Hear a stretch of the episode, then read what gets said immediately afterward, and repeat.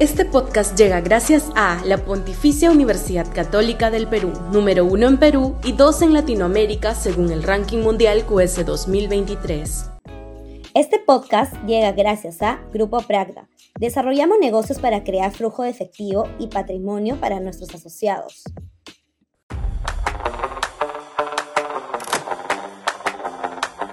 Lima querida. Lima cumple hoy 489 años de fundación española, pero es evidentemente una ciudad que tiene más años de asentamiento humano. Según algunos cálculos demográficos históricos, habitaba en esta confluencia de tres ríos, el Rímac, Chillón y Lurín, casi 600.000 habitantes antes de la conquista española. Lima es no solo la capital del país, sino su ciudad más poblada. Casi el 30% de la población vive en la capital y aporta más del 40% del PBI nacional. Su rasgo más distintivo es el de la migración. Lima es una ciudad de migrantes. Casi el 40% de su población proviene de otras regiones del país y a ello hay que agregarle el 1.100.000 migrantes venezolanos que ha acogido en la última década, con lo cual casi la mitad de su población no es limeña de nacimiento. Muchos limeños de las élites perciben este fenómeno con espanto y lo identifican como el origen de todos sus males.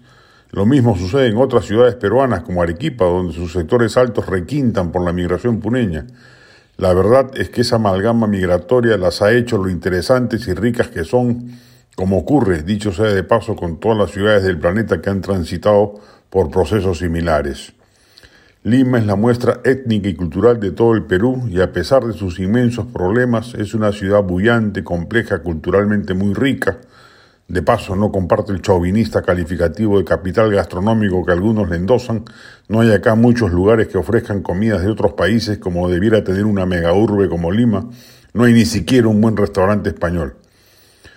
A la par de esta asimilación de los flujos migratorios, sin la edificación de guetos excluyentes, estamos mejor en ese sentido que urbes del primer mundo que no han sabido administrar el tema, se han ido edificando polos de desarrollo económico pujantes propios de la cualidad migratoria de sus habitantes. El migrante es un mega individuo, un protocapitalista al que la informalidad nacional le ha permitido florecer sin necesidad de apoyos estatales o gubernativos.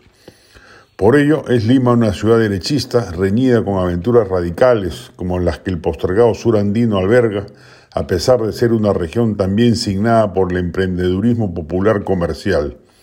Dicho sea de paso, hay ahí un chip potencialmente positivo que las élites no han entendido que deben instalar para agregar al sentimiento nacional procapitalista a casi un 20%, de la, 20 de la población nacional y hacerlo parte de lo que José Matos Mar llamó desborde popular y Hernando de Soto el otro sendero.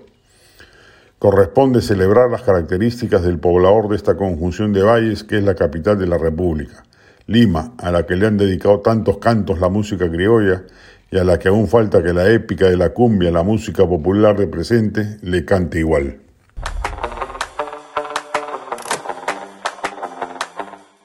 Este podcast llega gracias a la Pontificia Universidad Católica del Perú, número uno en Perú y dos en Latinoamérica según el ranking mundial QS 2023. Este podcast llega gracias a Grupo Pragda. Desarrollamos negocios para crear flujo de efectivo y patrimonio para nuestros asociados.